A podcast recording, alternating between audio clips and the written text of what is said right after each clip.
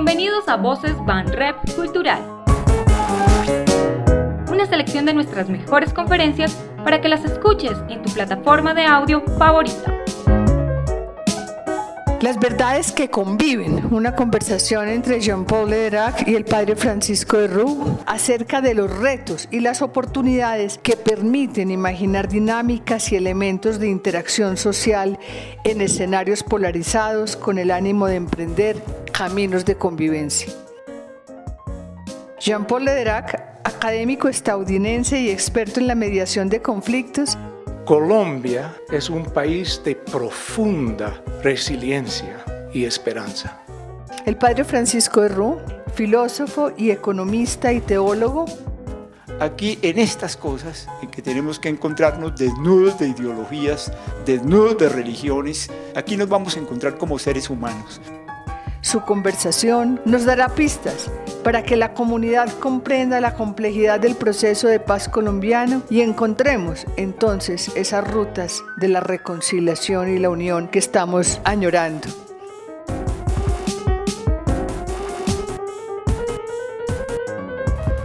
Muy buenas, buenos días a todos y a todas. Eh, nos vamos a sentar aquí después de que yo hable.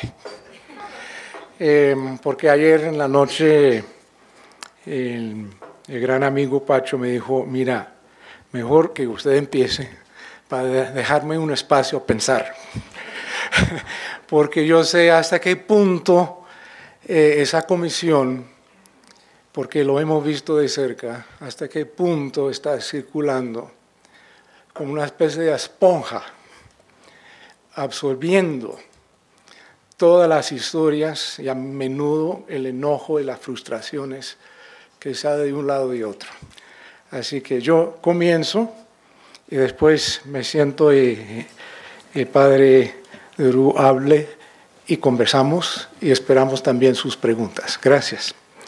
Yo tengo un gran amigo africano que cuando él empieza un discurso siempre dice lo siguiente, tengo algo que decir antes de hablar. Y la verdad es que yo tengo algo que decirles antes de hablar. Y lo que tengo que decir es que quiero adelantarles mi conclusión. La conclusión de esa charla la quiero adelantar para que ustedes saben para dónde vamos y para que si yo me despisto, por lo menos tienen la conclusión ya hecha. Colombia es un país de enorme riqueza. Hablo principalmente de la riqueza humana. Por tanto, Colombia es un país de profunda resiliencia y esperanza. Será un ejemplo mundial de cómo pasar de guerra a paz.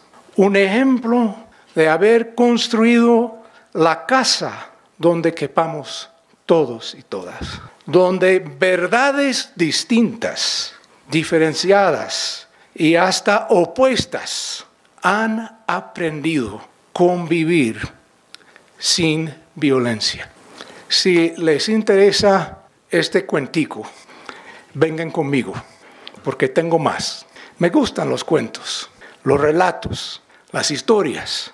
No somos seres humanos sin narrarnos quiénes somos. Por eso, acercarnos a verdades significa escuchar las historias vividas y relatarnos lo que hemos visto y lo que hemos experimentado. Y por eso quisiera esta aquí en la tarde comenzar con un relato, un cuento de mi propia experiencia de otro país, que tengo que tiene algo que ver con la convivencia. Eso me remonta a más de 20 años en el país de Tayikistán, lejos de aquí. Ellos también pasaron por una guerra civil, que en su caso duró casi una década. El cuento es un encuentro que yo tuve con un profesor que se llama Abdul. Resulta que estuvimos durante unos años trabajando al lado de profesores de siete universidades, más o menos 20. Y en ese periodo después de la guerra, que es un poco el cuentico que nos hablamos de posconflicto. Cuentico de posconflicto, porque como yo insisto, no hay post-conflicto, hay post-acuerdo, pero va a seguir el conflicto. La pregunta es si se puede seguir sin armas y sin violencia. En ese periodo, las universidades querían desarrollar unos estudios sobre paz y conflicto. Y en eso estuvimos. Cuando llegó como la cuarta sesión, que típicamente duraban una semana juntos, donde yo tenía que presentar una charla sobre la mediación internacional. Yo monté muy bien esa charla, una ponencia bien académica. Tomé ejemplos de todo el mundo, tenía esquemas montados, hicimos eh, un estudio de caso juntos en esa sesión y con principios y procesos y todo lo que hay por ahí de medio. Eh, es cuando eh, llega al final de la sesión, yo me encuentro con un sentido bien, que he hecho bien. Y cerramos y vamos a la pausa de té. Allá no toma mucho tinto, es todo, totalmente té, pausa de té. Y curioso, porque en su forma en Tayikistán, principalmente a nivel universitario, trabajaban por debajo del esquema de la Unión Soviética, casi no hablaban mucho en la clase. Eh, venía a la clase para escuchar al profe, principalmente. Entonces la pausa de té es cuando la gente te acerca. Yo me di cuenta que quizás sería mejor tener una hora de té y 20 minutos de clase, porque en, esa pausa de té es cuando todo va, va saliendo. Y entonces yo veo té a mano yo veo que me acerca con la traductora el profesor Abdul, uno de los pocos de los profesores que había tenido una experiencia directa en la negociación entre los grupos armados que pusieron fin a la guerra en Tayikistán. Eh, me viene, toma su té y me indica que nos vayamos aquí al lado a solas con la traductora. Cuando él empieza a darme su cuento. Más o menos así. Dijo, llegó un momento que yo recibí una cita del presidente del país. El presidente, en su oficina, sentados juntos, los dos, me dice, Abdul, tenemos un problema. Tenemos montado una mesa de negociaciones que incluye a todos los grupos armados menos uno. Hay un comandante famoso un mula, lo llaman un mula comandante, un religioso musulmán que tenía un grupo armado, que no quiso entrar en las negociaciones. Y el presidente dice, eh, si no tenemos a todos, no va a funcionar.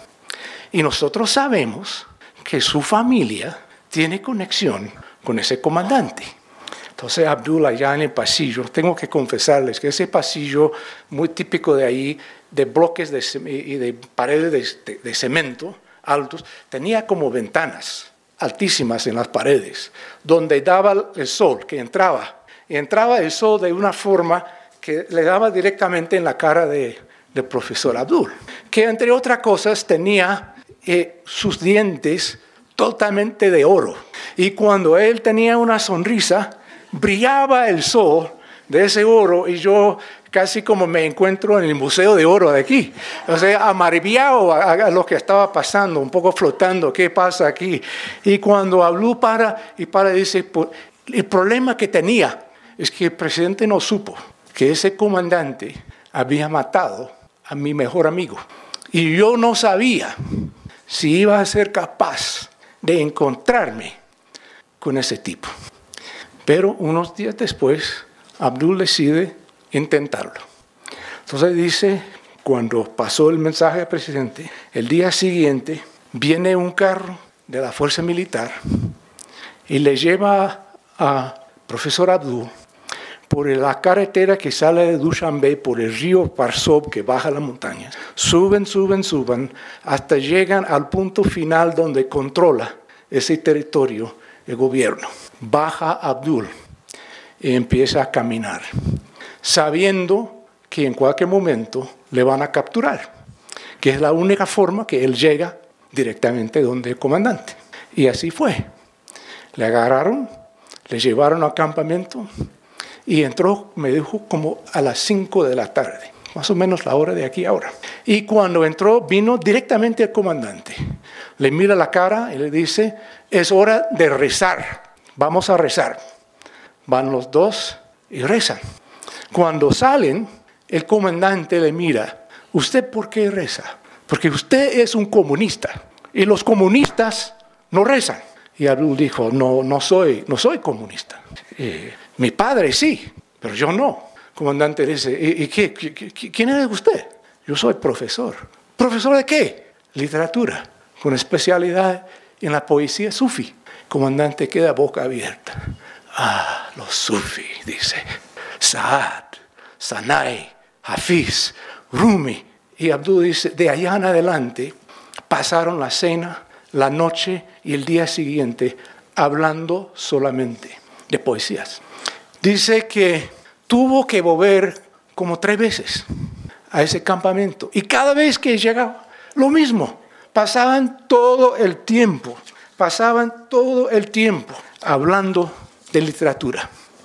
Hasta que llegó el momento, hasta que llegó el momento donde el profesor Abdul, cuando me lo explica por la traductora, se para y como palabra por palabra por palabra, quiso que la traductora entendiera, porque dijo, el momento llegó cuando tuvimos confianzas como para hablar verdades.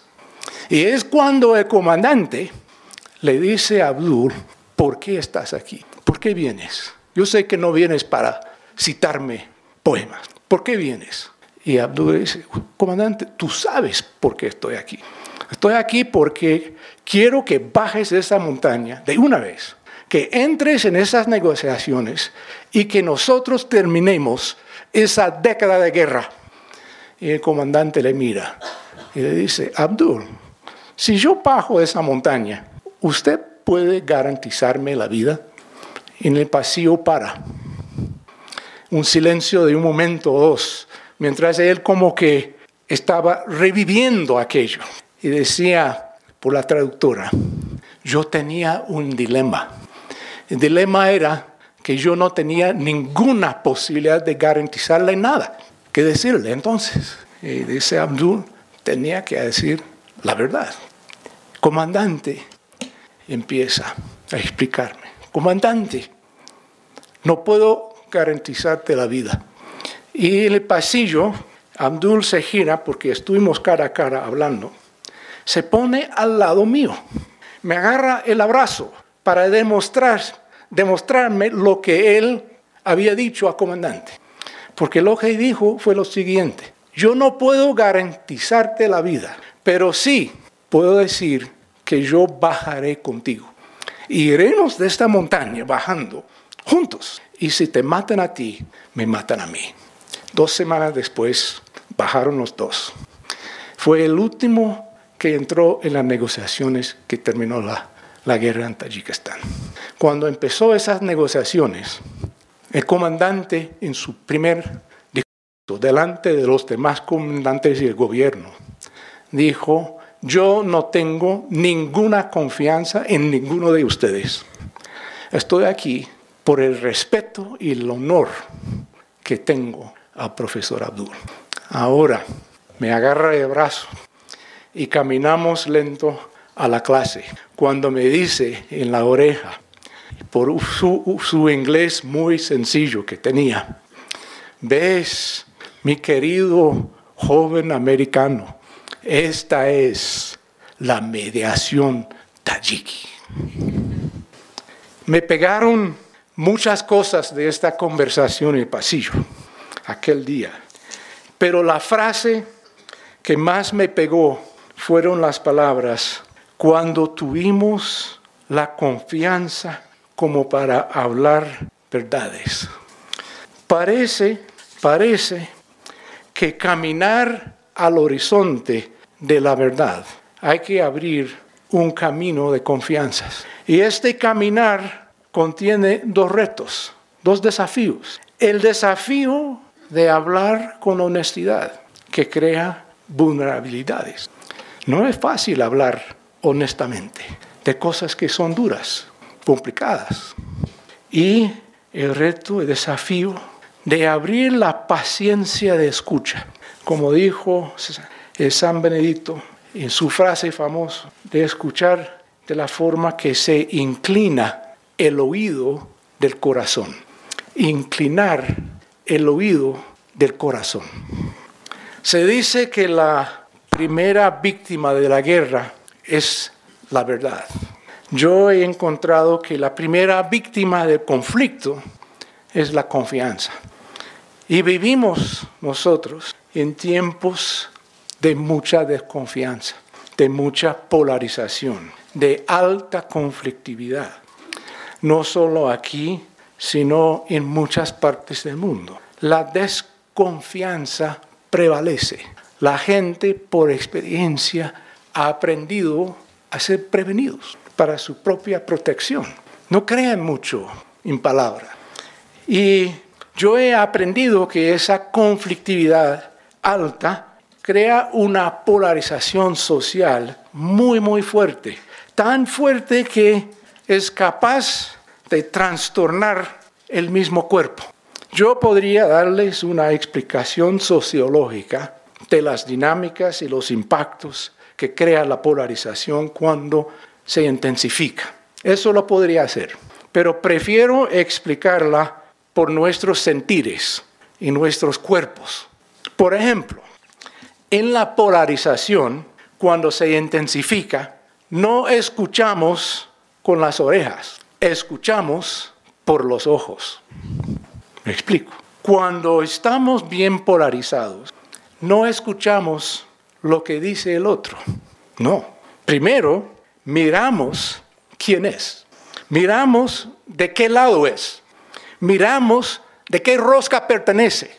Y una vez ubicado, juzgamos a esa persona y de antemano lo que va a decir.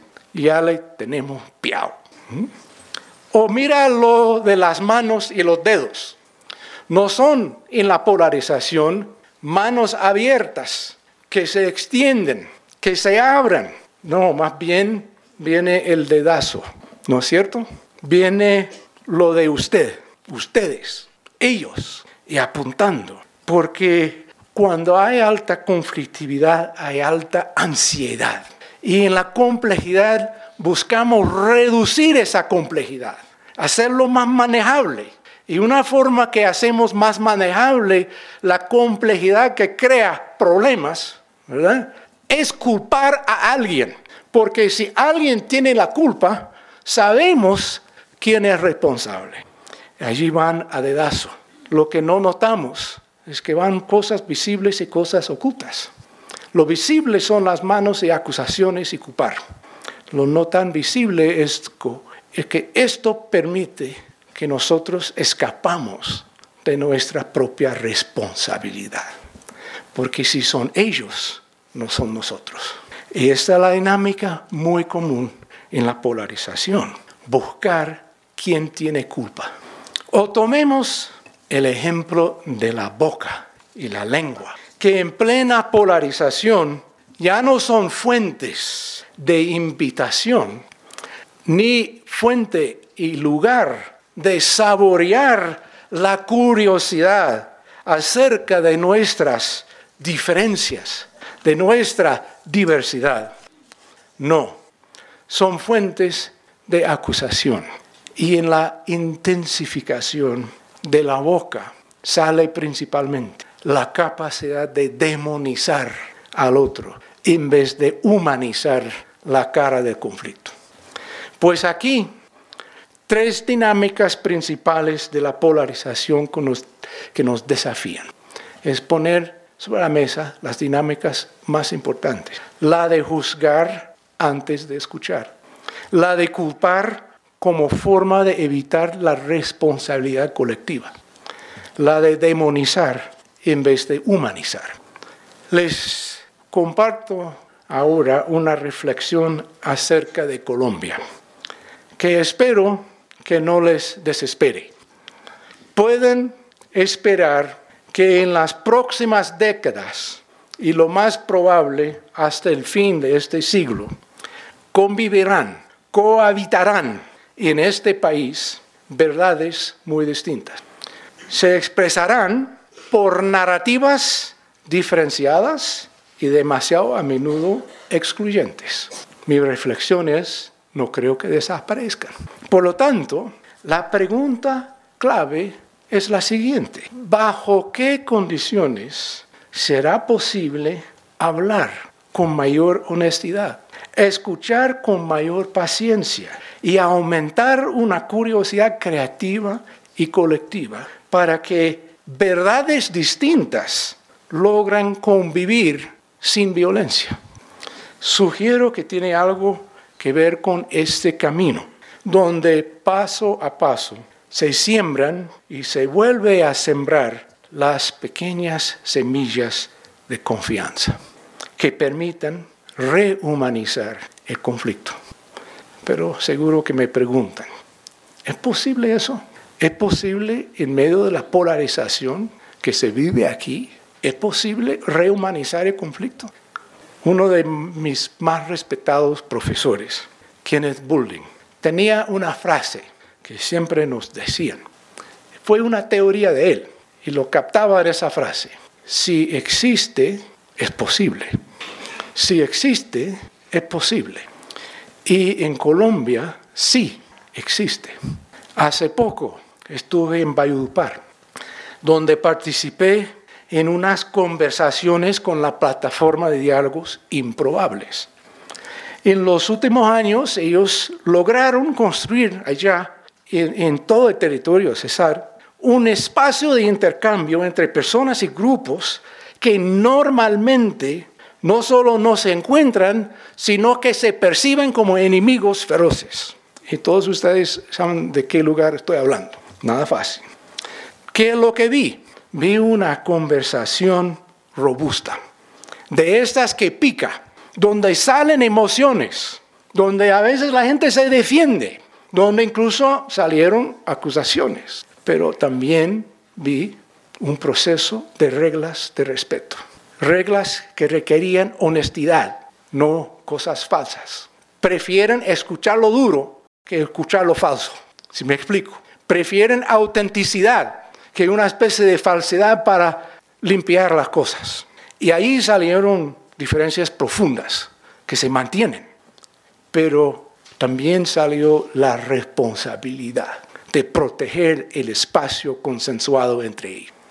Y con eso un compromiso a seguir el camino juntos, aun cuando sea difícil. Un compromiso colectivo, sobre todo, de no repetir la violencia, punto. Pequeño dato. Hace un año más o menos salió Problemas Duros, donde hubo llamamientos por radios y por chismes de volver a armarse en esa región. Y de ese espacio fue una de las capacidades que logró prevenir que se volviera ese proceso de rearmarse.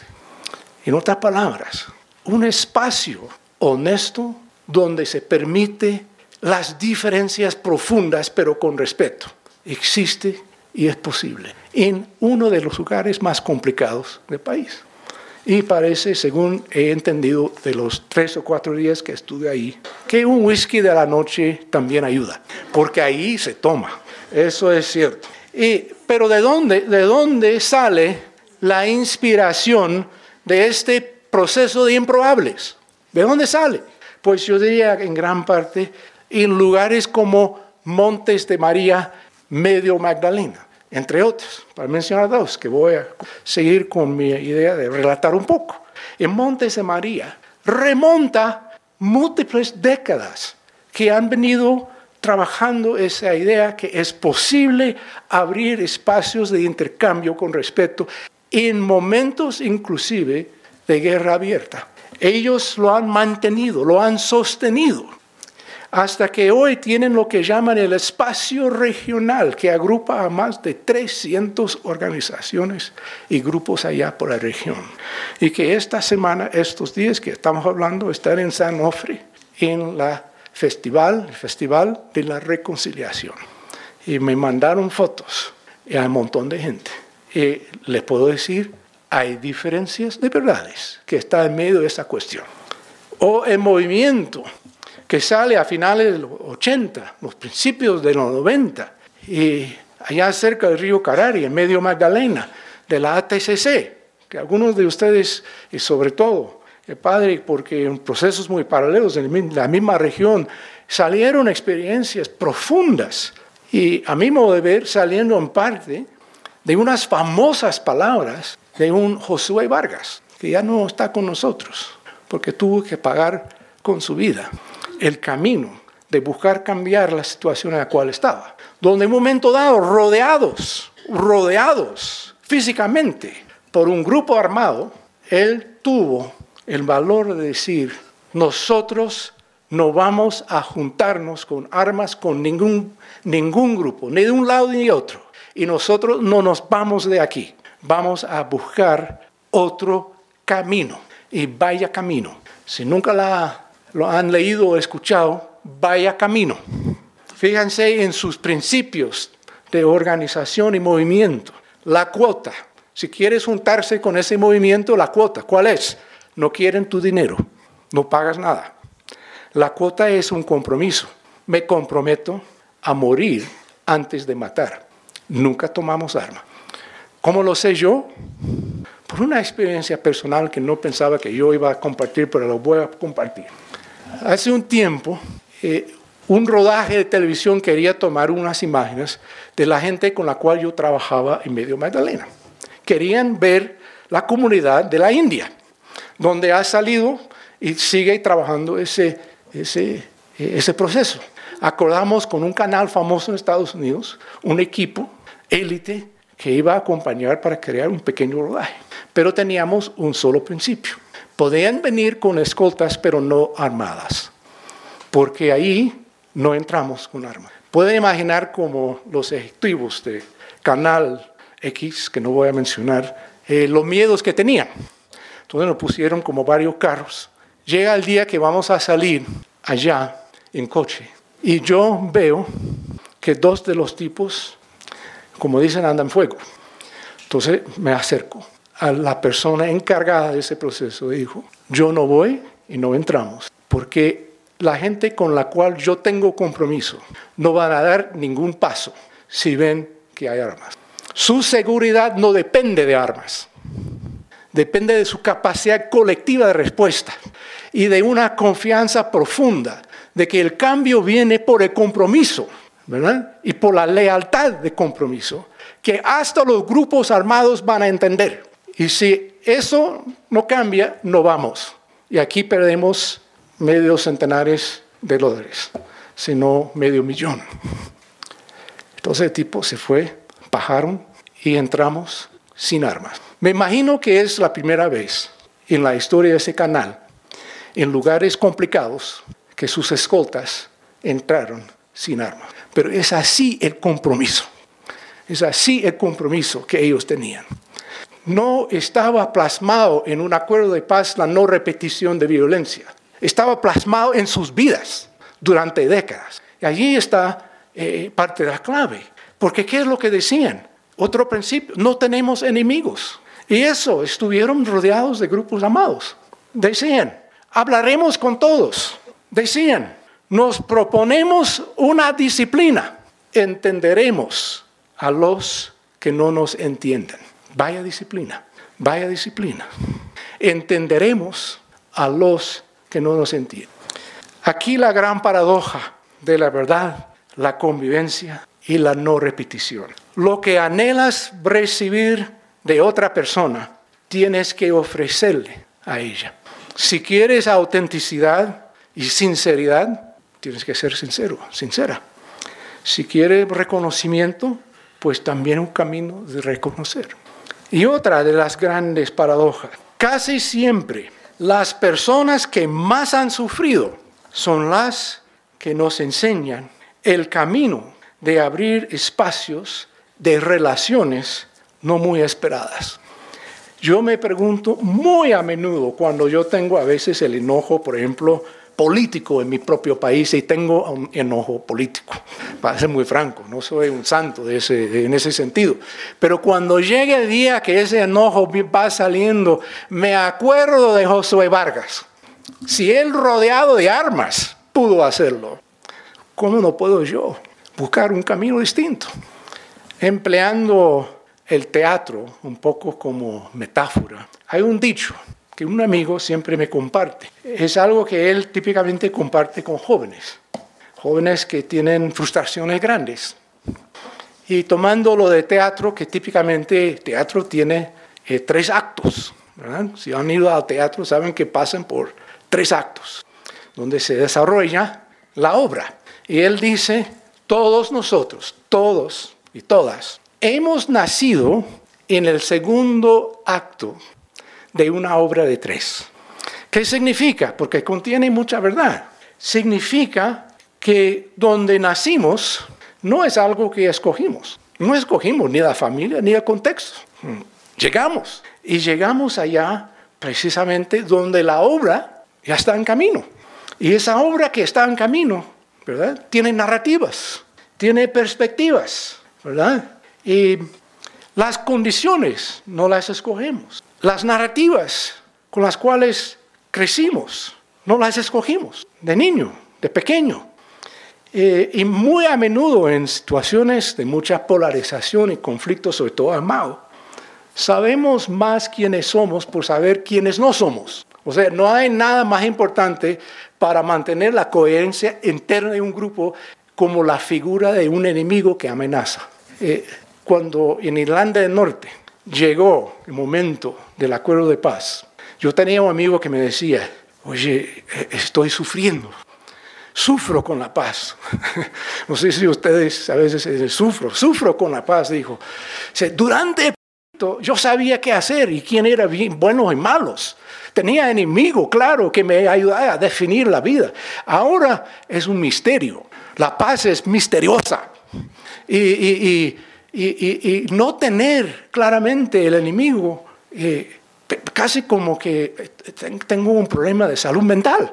Es curioso como lo decía, porque a menudo necesitamos tener algo que, está ahí con la cual vemos que estamos contra aquello y define todo. Pero no es tan fácil estar contra algo que daña y a favor de propuestas que construye. Esto significa la transformación. Y allá precisamente es lo que la idea de teatro de tres actos es lo que ese amigo quiere decir. Donde naciste es una cosa, la forma que respondes en el segundo y el tercer acto.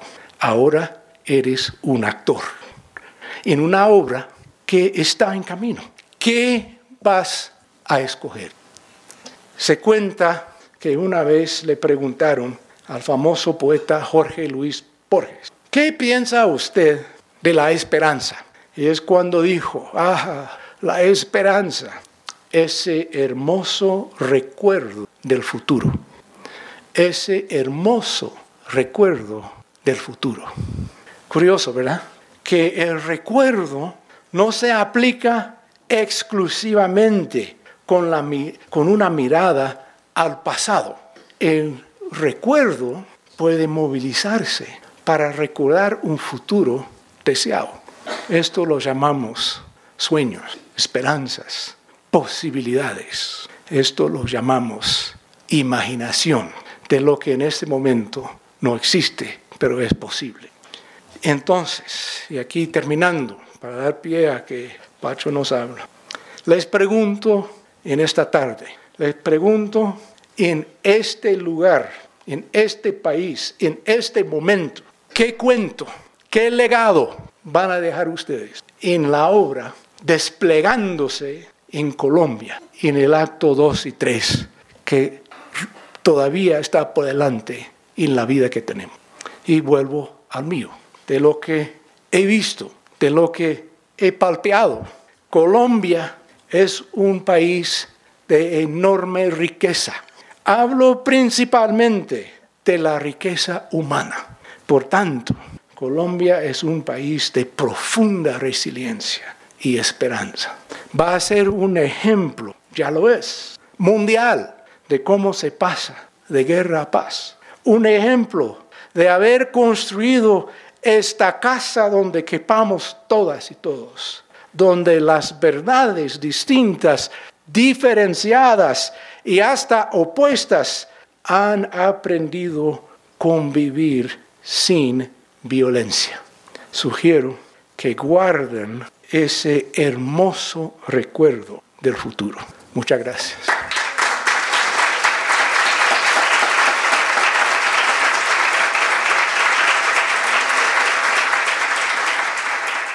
Eh, Juan Pablo, muchísimas gracias por tu aporte tan, tan inspirador. Muchísimas gracias por situarnos en el recuerdo del futuro como esperanza. Yo lo que quiero hacer es entrar en una conversación con Juan Pablo y también invitarles a todos ustedes a que ahondemos en esta conversación.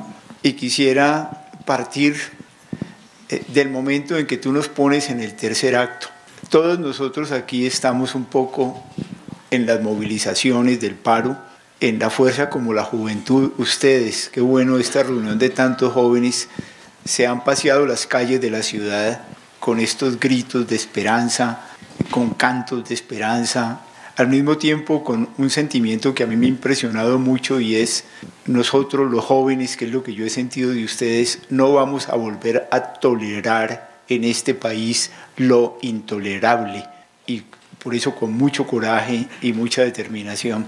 Y Juan Pablo nos está diciendo, venimos, nacimos, ustedes nacieron en el segundo acto, todos nacimos en el segundo acto, ustedes se encontraron con un país en grandes complicaciones por causa del conflicto, nacieron en medio del conflicto, y un país al mismo tiempo que trae unos traumas, a, a mi juicio un trauma cultural muy hondo que toca inmediatamente con el esfuerzo en que tú nos pones a base de ejemplos preciosos, como el ejemplo de José Vargas para resistir a la polarización, al, tiempo que me pones con tu amigo Badul y con el eh, guerrillero a mostrar cómo la cercanía personal profunda es la que justamente puede hacer que creando un ambiente de confianza sea posible que emerjan las verdades.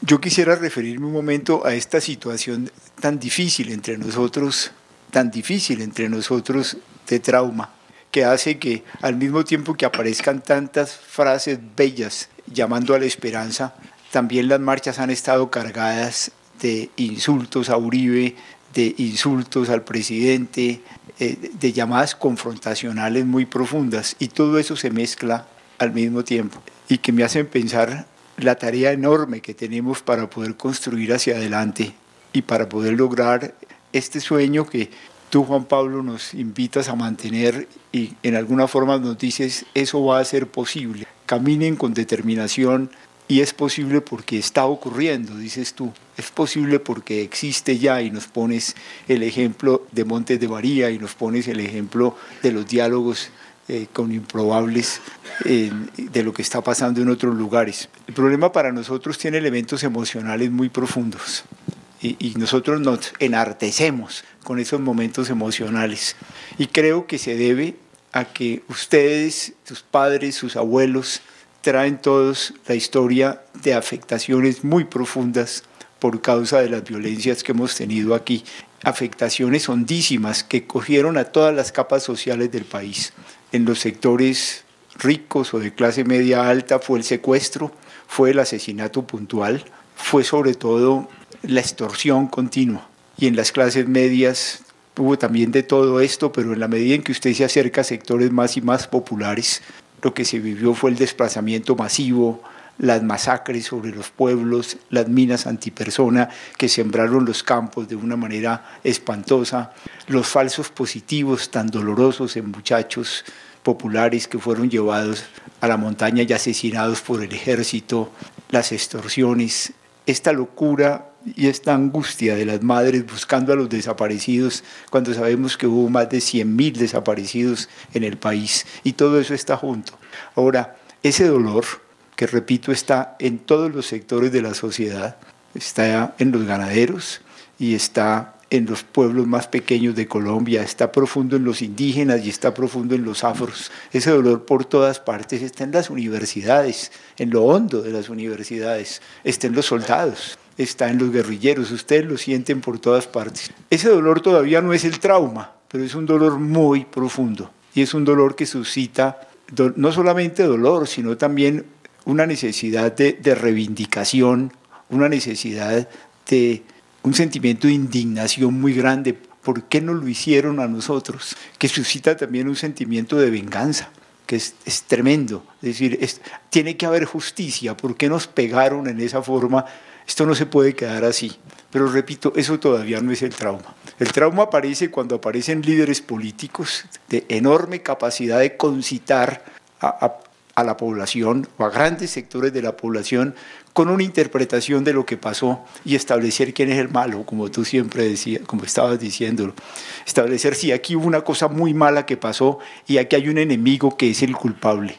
Y entonces recoger todo ese, dolor y esa indignación y esa furia que hay y ponérsele encima a un grupo y decir, este es el que hay que acabar, este es el culpable, este es el que hay que excluir completamente entre nosotros para que podamos vivir en paz entre nosotros.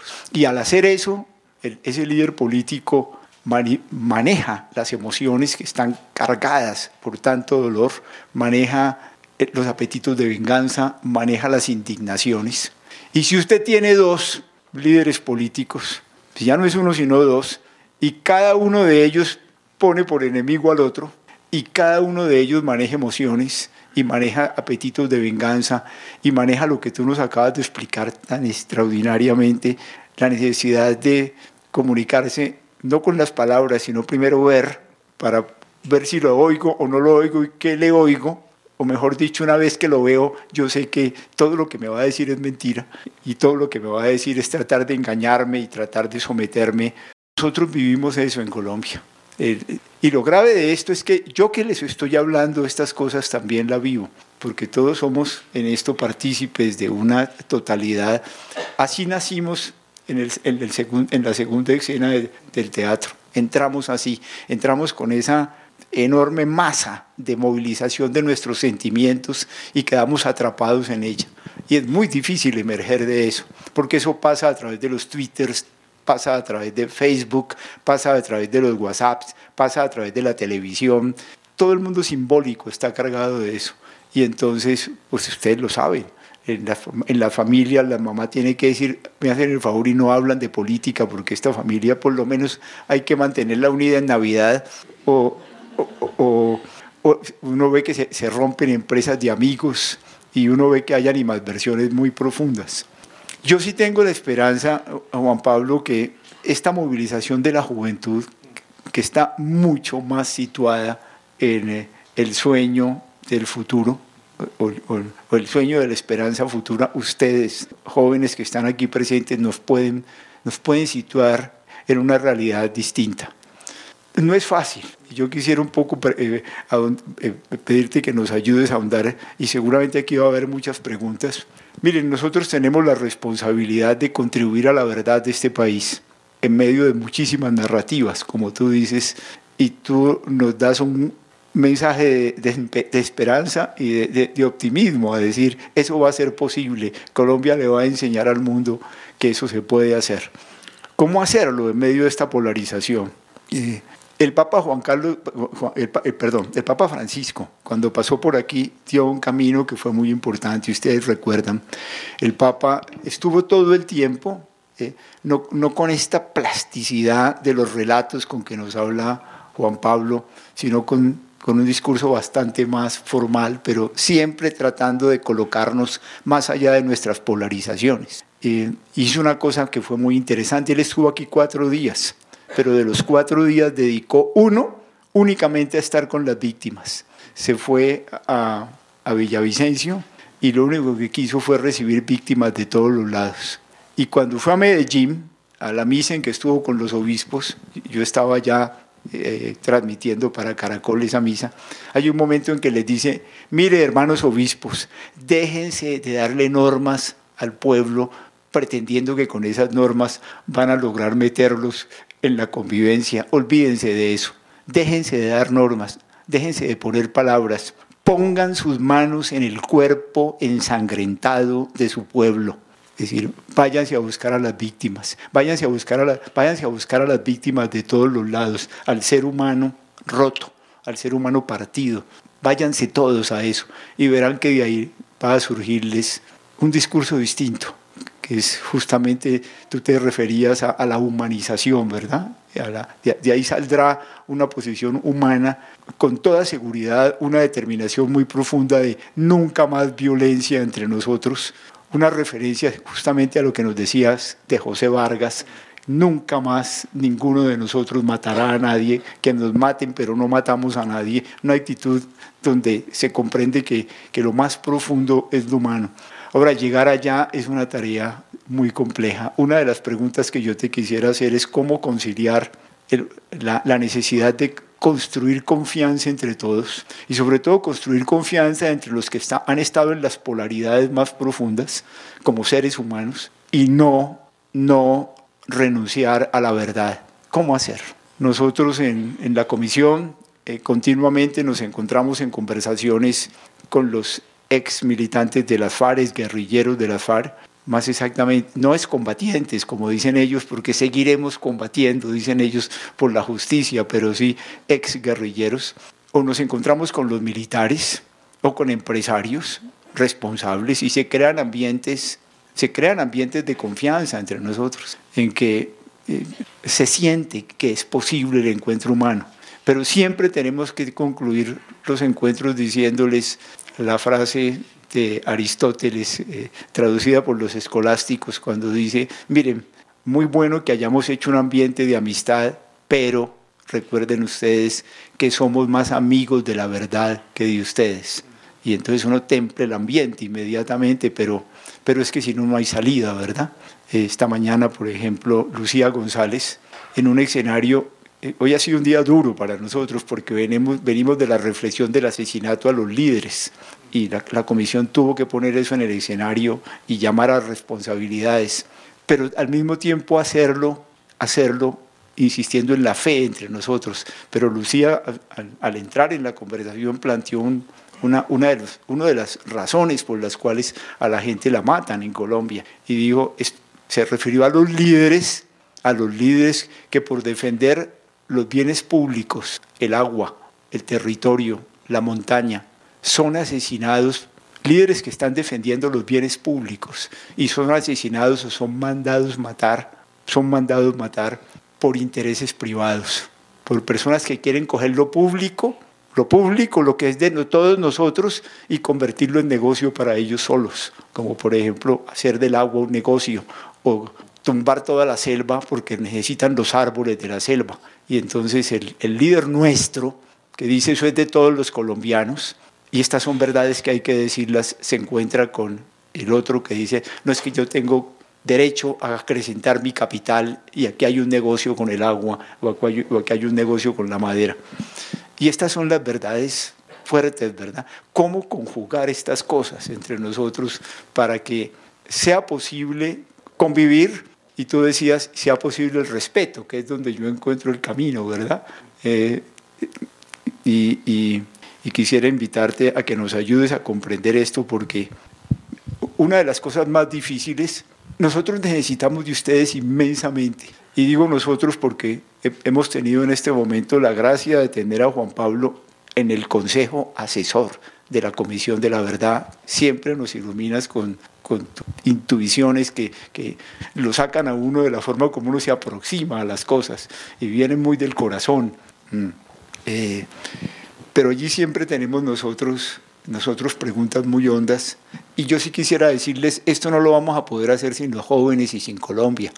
Encontrar la verdad de lo que nos pasó, construir un camino para que esto nunca más se repita entre nosotros, hacerlo en medio del conflicto que todavía continúa. Necesitamos conversar mucho juntos y, enfrentarse a la verdad combinada con la confianza es muy difícil. Nosotros nos hemos aprendido, por ejemplo, en la comisión que tenemos que sospechar del lugar donde venimos, del segundo acto, de, todas las ideologías que recibimos, de todas las narrativas que recibimos, de todo lo que nos enseñaron en las universidades, es decir, no, no pegarnos a nuestros pensamientos anteriores, sino tratar de llegar lo más limpios ante los, ante los testimonios que nos dan las víctimas, ante las cosas que nos dicen los responsables. Y eso toma un esfuerzo muy grande de limpieza interior. Nosotros hemos aprendido que no podemos aceptar el argumento de autoridad. No es que eso es verdad porque lo dijo Uribe, eso es verdad porque lo dijo Santos, eso es verdad porque lo dijo Petro. No, aquí no hay, eso es verdad porque lo dijo el Papa. No, no, aquí en estas cosas en que tenemos que encontrarnos desnudos de ideologías, desnudos de religiones, desnudos de, Aquí nos vamos a encontrar como seres humanos, es lo que decía José Vargas. Es decir, o nos encontramos como seres humanos simplemente, o esto no lo podemos, no lo podemos construir juntos. Y seres humanos iguales, iguales. que, que la grandeza que le concedemos a un habitante del Chico de Bogotá es la grandeza de un negro de Colombia, es la grandeza de un indígena, es la grandeza de un campesino y, y ganar la dignidad igual entre todos nosotros. Pero esto en Colombia no es fácil, de donde venimos, y justamente por toda esta situación tan compleja que nos ha tocado. Eh, ayúdennos a esto, ayúdenos con sus críticas, porque la verdad necesita ser sometida a mucha crítica desde todos los lados. Es un ejercicio de confrontación de puntos de vista. Y yo termino simplemente contándoles una cosa que a mí me impresionó mucho. Durante ocho meses, eh, en un ejercicio en la comisión, estuvieron reunidos todos los guerrilleros de la tercera edad, quiero decir, los, los guerrilleros desde los tiempos del Quintín Lame, imagínense, 1960 por allá, pasando por los del M-19, pasando por los, eh, por los helenos que dejaron de ser helenos, eh, eh, del EPL, pues estaba entre los 50 y los 70 años, y y, los, los miembros de la FARC que dejaron los comandantes de la FARC y todos los paramilitares importantes de todo este tiempo. Al principio con grandes desconfianzas, es que hay que pensar que allí la cosa fue en serio. Se mataron en sus familias, se secuestraron entre ellos, mataron a los amigos de los otros, destruyeron los pueblos que eran amigos de los otros. Es decir, allí la guerra fue muy en serio. Al principio con tensiones, ustedes comprenderán, sin embargo, allí se produjo muchas cosas de las que tú nos has enseñado. Se fue creando un ambiente de confianza eh, en medio de las conversaciones y se terminó con un acto muy bello que tuvimos en la Comisión para el Esclarecimiento de la Verdad, en que todos estaban juntos, en que presentaron su total decisión de nunca más volver a las armas, su total decisión de estar dispuestos a enfrentarse a la verdad sin condiciones la verdad de unos y otros, es decir, la verdad cruda de lo que había pasado, pero para que la verdad ilumine el camino, para que la verdad nos muestre qué son las cosas que nunca más se pueden repetir en Colombia, o como ustedes dicen los jóvenes en las marchas, qué son las cosas intolerables que nunca más vamos a volver a tolerar y que justamente no vamos a volver a hacer. Pero yo ahí te preguntaría también, Juan Pablo, ¿cuál es ese punto de vista más alto, ese higher viewpoint? que nos permite subsumir todas las narrativas y permitir que, haya un sueño, que un sueño colectivo prevalezca del ser humano y de la naturaleza, de nosotros. Eh, fue la misma pregunta que iba a preguntarte a ti, porque la verdad es que tienes más experiencia directa en, eso, en, esos, en ese, esos años largos, pero también en ese año último. Pero en parte está, va saliendo de lo que acaba de decir porque por lo menos si, entendí bien de ese ejemplo último, eh, más o menos ocho meses que fue el proceso. Y es de, de, de, una, tengo como varios puntos que son de guía para mí solamente. Es de pasar de pensar que las cosas cambian porque hay eventos espectaculares. La transformación viene porque hay cuidado del proceso, de cómo es, gente siente que es un espacio que permita ser más honesto y permita que, sea más vulnerable para decir las cosas que no diría. pasar de eventos a procesos. Y es un poco complicado porque casi todos, por ejemplo, pongamos la palabra reconciliación. Yo he tenido, es algo que he venido trabajando bastante, aunque eh, con una perspectiva que critica un poco la, el mismo concepto, porque creo mucho en la reconciliación, pero una reconciliación profunda y robusta no artificial. Eh, es fácil hacer un, llamamiento a la reconciliación. Yo me acuerdo en nuestro país, una semana después del bombardeo de, de Bagdad e Irak, nuestro presidente hizo un llamado a los iraquíes a la reconciliación nacional, ¿Qué, qué, qué significa emplear esa palabra? Entonces yo he dicho, para tenerlo un poco más eh, claro en la mente, que la reconciliación es un poco como un horizonte. Fíjense cómo es el horizonte. Cuando uno se levanta, el horizonte ayuda a tener el norte, tiene orientación. Ahí caminamos. Pero pregunto a ustedes, ¿ustedes han llegado alguna vez al horizonte?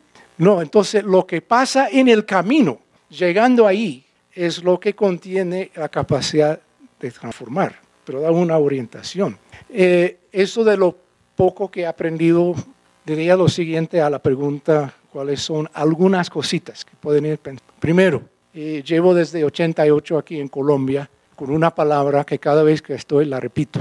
Tendrán que salir de sus roscas. Tendrán que pasar la frontera de amistades que solamente son de las personas que son igual que yo.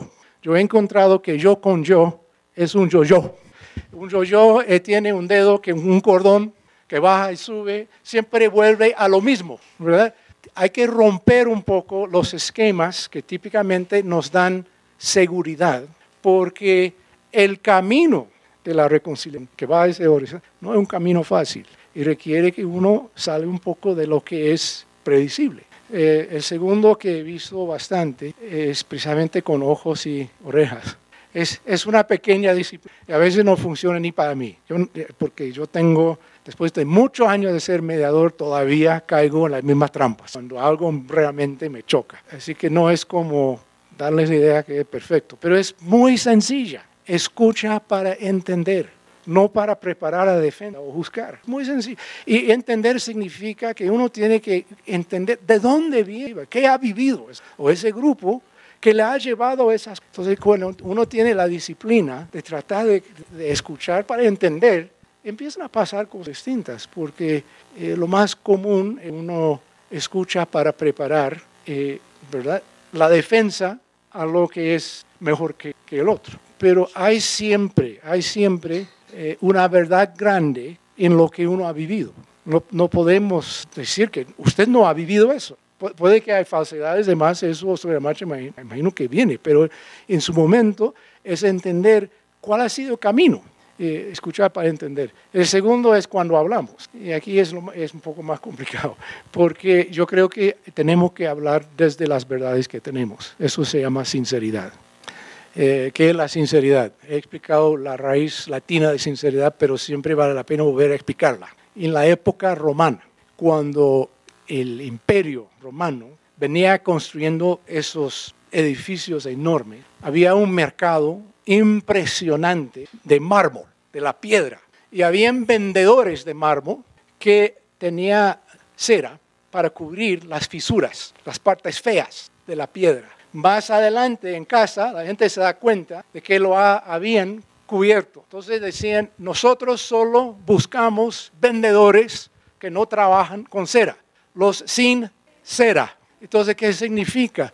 Que cuando habla, habla desde una posición de sinceridad. Ofrece, que sea duro, porque yo lo que yo he encontrado es que la gente no busca conversas de, de ángeles. lo que quieren es algo que toca, que toca tierra. Pero no siempre viene en la primera vuelta, o dos, o tres, o cuatro. Por eso puede ser que es un proceso. Entonces he dicho siempre, escuchar para entender, hablar de corazón, sinceramente. Eh, si es posible, buscar posibilidades de espacios más, un poco lo que decía, es complicado cuando ustedes tienen el deber de todo un país, buscar esos espacios que son accesibles, posibles, más y con los estudiantes les digo, mira, busca cómo empezar una persona que usted sabe que es muy diferente. Va a tener perspectivas de su vida.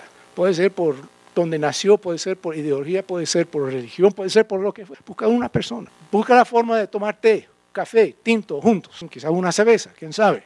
Eh, escuchar para entender, hablar sinceramente y hacerlo para el resto de tu vida. Esa frase para lo que queda de la vida comprometerse a esa conversación.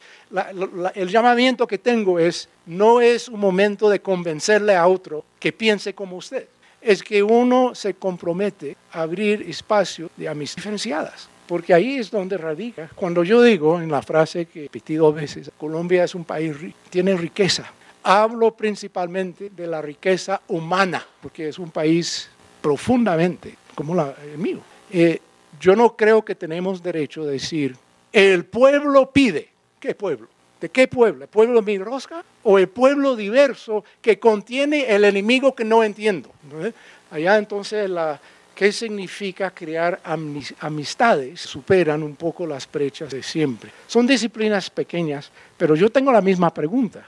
Eh, y la pregunta va con un poco más un interés personal que tengo. Estar en esas situaciones significa que uno a menudo se siente golpeado. Tiene uno que prepararse para que van a venir golpes, van a venir el dedazo de usted, apuntando a usted como parte de un grupo. ¿Cómo no solamente mantiene la esperanza, pero cómo se cuida? ¿Qué hace falta para que podamos ser seres humanos sanos frente a lo que son a veces em, amenazas, cosas que no son fáciles de saber cómo manejar, incluso acusaciones? Y eso no una vez, sino que en el caso Pacho de admiro mucho hasta qué punto tiene que ir y volver a ir a esos puntos donde van a haber reacciones fuertes. ¿Cuáles son consejos que, puede darnos de, de, mantenerse sano mientras es auténtico y buscando abrir espacio y hacerlo para la vida, no para el evento, para la vida? ¿Qué has aprendido? Me la pones eh, muy de frente, Juan Pablo. Eh, yo quiero ser sincero, hay, hay, momentos en que uno se siente muy fragilizado, muy, un poco como la obra de arte que hizo aquí Doris Salcedo, cuando puso vidrios sobre los nombres de los líderes asesinados y nosotros pasamos sobre los vidrios, rompiendo los vidrios encima de los nombres. Y aquí hay momentos en que uno se siente que realmente se hace astillas y no sabe no sabe qué, cómo seguir hacia adelante, o por lo menos sabe que tiene que seguir hacia adelante y que el camino eh, no deja de ser inmensamente difícil. Creo que uno de los elementos eh, lo pusiste con la perspectiva del horizonte, mantener siempre vivo el horizonte y mantener la convicción de estamos luchando por una causa que es más grande que nosotros mismos, más grande que uno. Si, si, si a uno lo barren en la causa, ¿qué importa?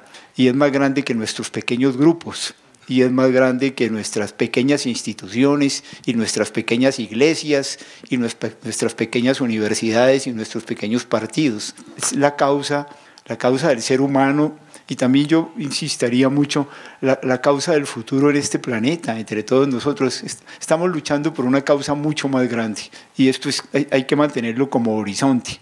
Y este horizonte hay que tener cuidado porque el, horizonte, el horizonte siempre va cambiando. Me gusta la, la, la, perspectiva del horizonte, pero el horizonte va cambiando y va cambiando en esto que es un...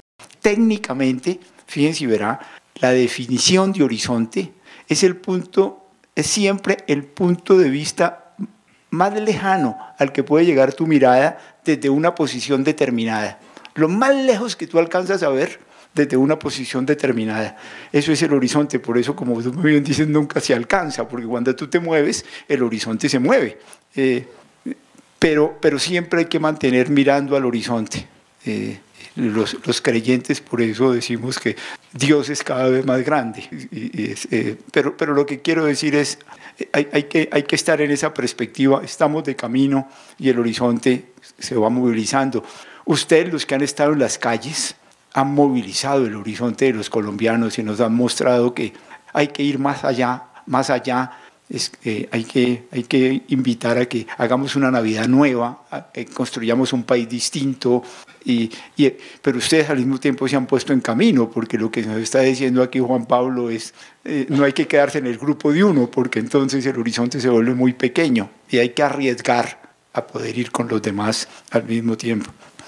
Pero mis, mis eh, mis, mis aprendizajes son muy pocos, mi querido Juan Pablo. Una de las cosas que he aprendido es que uno siempre, siempre tiene que tener un inmenso respeto, inmenso respeto por la dignidad del otro. Y por eso leerse mucho a uno mismo. Miren, en estos problemas de verdad, cuando uno tiene el coraje de, de aceptarse uno como es, con, con, toda su fragilidad humana, con todos los errores que uno ha cometido en la vida, con todos los golpes que uno le ha dado a la gente que uno más quiere en el camino de la vida y aceptar esa es mi verdad.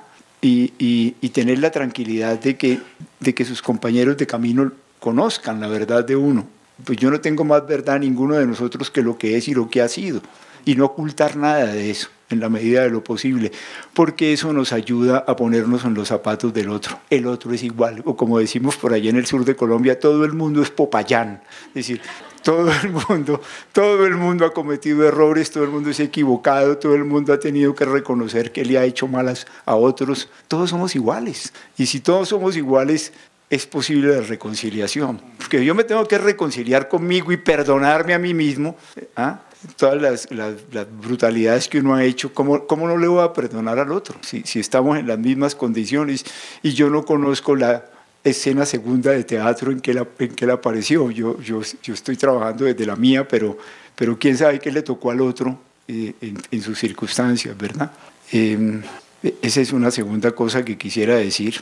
Pero eh, desde allí a mí me ha sido fácil eh, partir de, de, de un respeto muy grande al otro. Y, sobre todo una cosa, nunca, fíjense lo difícil que es esto, pero, pero créanme que he tratado de hacerlo honradamente, nunca dudar de la buena intención del otro, aunque yo no esté de acuerdo con las ideas, aunque no esté de acuerdo con las cosas que hace, nunca dudar que esa persona tiene una buena intención. Me acuerdo, por ejemplo, no sé si ustedes recuerdan el nombre de Iván Ríos, Iván Ríos, guerrillero de las FARC, aquel Iván Ríos que un compañero de él, al parecer, aunque ahora en la Comisión de la Verdad uno encuentra otras versiones, un compañero de él le cortó la mano y se presentó con la mano de él para cobrar una recompensa de dos mil millones de pesos por entregar al muerto, al líder guerrillero. Iván Ríos era un economista de la Universidad de Antioquia y era el, fue durante un tiempo el comandante, bajo la dirección de Pastor Alape, del el bloque del Frente 22 de las FARC en el río Cimitarra, en el Magdalena Medio, y varias veces nos encontramos, porque yo estaba metido en, en esas tareas hablando con todo el mundo. Eh, bueno, eh, un día fui a verlo y me llamó la atención cuando llegué al campamento, había seis personas secuestradas que estaban, eh, como yo iba al campamento, entonces les habían puesto una, solamente le podía ver los ojos para que yo no los viera, ellos tampoco hablaban, ellos pasaban allí, pero, pero los tenían secuestrados.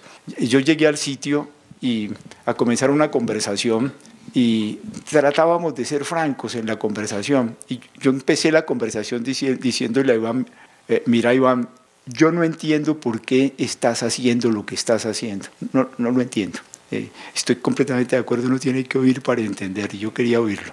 Yo no entiendo por qué estás haciendo lo que estás haciendo, pero yo estoy convencido que lo haces porque vos estás convencido que eso es lo mejor que puedes hacer por Colombia. Eso es muy importante, que la persona se sintiera, yo no entiendo por qué, pero no dudo de tu buena intención.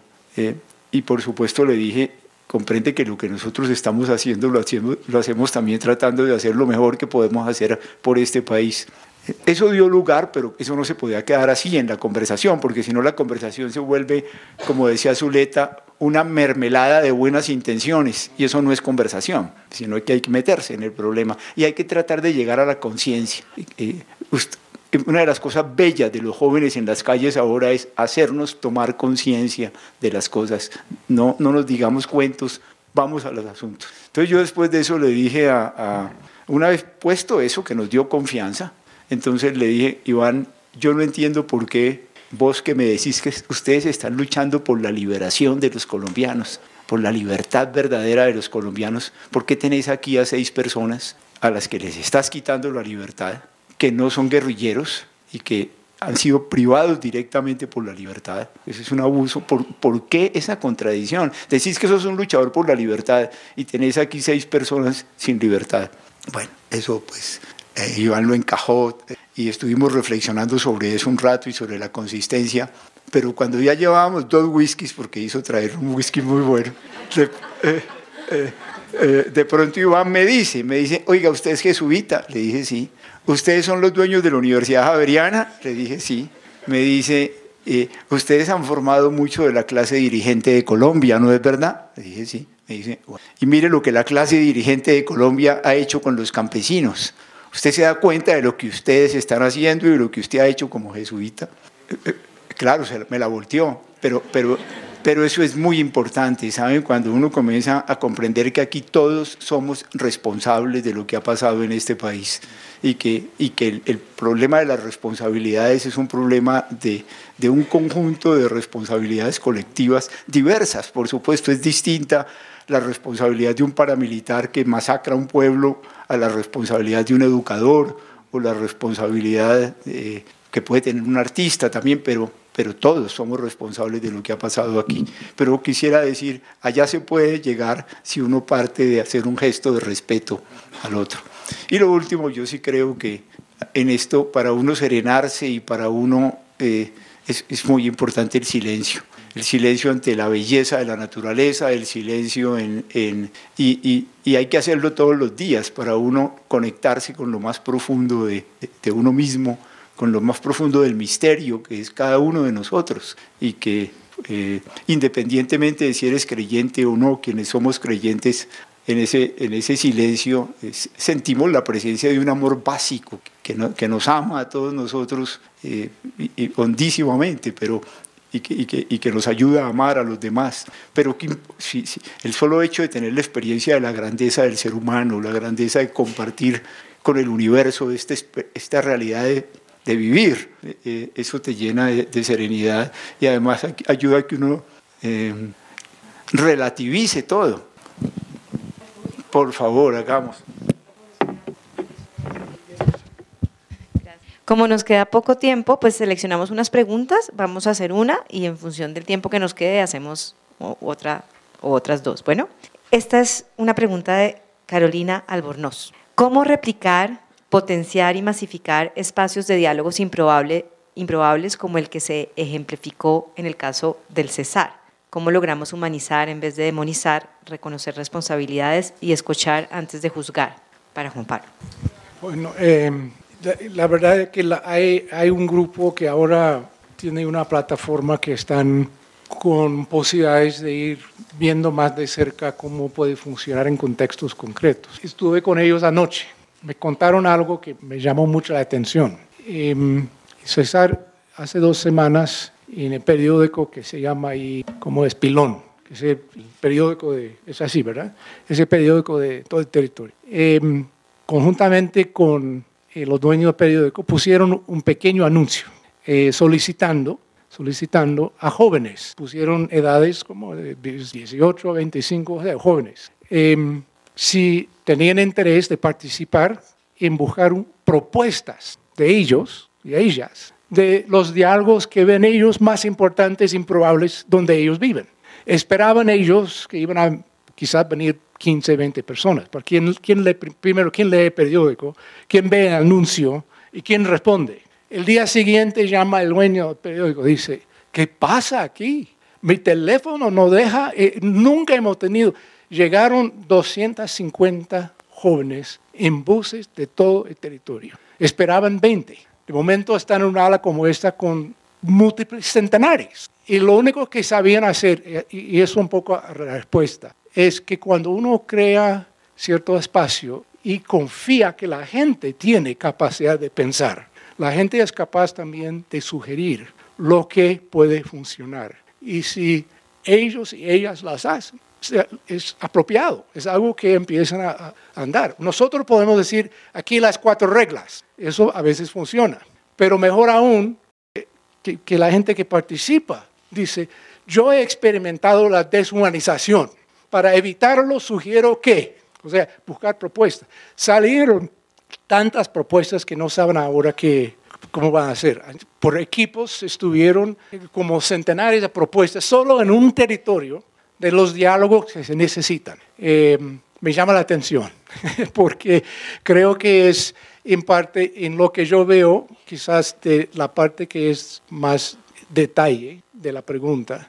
Retomo la palabra que ha salido más aquí de las explicaciones de Pacho, que fue la palabra respeto, que es algo que él se compromete a ofrecer, proteger la dignidad del otro. Eh, como me gusta eh, buscar la raíz de palabras, ¿ustedes saben cuál es la raíz latina de la palabra respeto? Eh, viene de specere, mirar. Y por eso, eh, respetar tiene un, punto en común con, por ejemplo, espectador, uno que mira un evento. La, la idea de respetar es mirar y dar la gira, volver a mirar de nuevo. La rehumanización requiere, entre otras cosas, que nosotros logramos ver a una persona, un ser humano primero, y una opinión en segundo plano. Eso es respetar. Y es principalmente en respetar y proteger la dignidad del otro. Y en la mayoría de casos, cuando la gente empieza a trabajar ese espacio, ellos mismos sugieren, los de César sugieren sus propios, sus propios procesos y reglas según su experiencia que tenía que velar.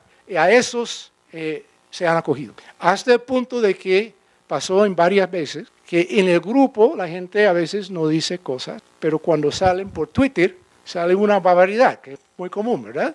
Ese mismo grupo vuelve a retomar eso, eso no es lo que acordamos. O sea, la capacidad de colectivo, de tener un espacio que la gente quiere proteger, es lo que uno trata de, lograr sobre la marcha, pero eso requiere una de las cosas más plasmadas en el acuerdo de paz, requiere la participación verdadera. Y, allá creo que es todo un camino a aprender, eh, que está en, en esa cuestión. Pero lo improbable significa que uno está con gente que no es de común contacto. Entonces vuelvo a lo punto de, de roscas, la palabra que aprendí en 88. Fue la única palabra nueva que aprendí en aquella visita y me ha servido mucho. Bueno, entonces ahora pues la última pregunta, lastimosamente porque se nos acaba el tiempo. Eh, no logro leer el nombre de la persona, lo siento. ¿Usted identificó la confianza como una condición para realizar un diálogo abierto y pacífico el cual es necesario para convivir en una situación de posconflicto o posacuerdo. Pero, ¿cuáles son los instrumentos o los mecanismos específicos para crear esa confianza? ¿Cómo es, compacho? Eh, lo más básico en la confianza es muy clave. La gente mira comportamiento, no palabras. La forma que tú apareces, actúas y mantienes lealtad a compromisos que tienes con gente es lo que van a mirar. Promesas que no se cumplan es la receta de desconfianza total. Y en gran parte la razón que sale tanta gente por la calle surge de que no hay confianza en que se cumplan con cosas que han hablado. Es parte de lo que está ahí. Entonces es, es básico, es ser sincero, pero cumplir y mirar de cerca el comportamiento. Si vamos a decir que respetamos, pero si yo digo una palabra que ofende, hay todo derecho, de, eso ha, sido una ofensa. Y yo tengo que tener el, valor de mirarme a mí, a, mí, de mirar qué ha sido mi comportamiento. Porque lo que, lo que he visto es que la confianza radica, radica en las acciones, radica en la calidad de presencia que uno siente, y no radica en la retórica del discurso, no radica en promesas. Y eh, parte del, del gran dilema con la implementación del acuerdo es que contempla cambios profundos de participación y de participación desde territorios. Pero eso significa un cambio de cultura política, significa actuar con territorios de manera distinta de lo que ha habido antes. Ese cambio cultural no es tan fácil de lograr, cuesta, cuesta tiempo. Y allí es donde escucho yo la queja, la queja principal de confianza eh, ese patrón eh, de llegar, hablar y salir y no cumplir. Esto se repite a nivel local, familiar, comunitario, territorio o hasta nacional. No importa dónde se repite, es lo que más destruye la confianza. La paradoja grande de la confianza es que cuesta tiempo construirla, pero en un solo momento, un segundo, se puede destruir profundamente. Entonces es algo que uno tiene que buscar la manera de, como decía, camino de semillas, pero es volver a, sembrar, volver a sembrar esas semillas de confianza eh, con más, eh, más, más conversaciones, pero conversaciones que vienen con calidad de presencia y acciones concretas comprometidas. Comportamiento es lo que más importa.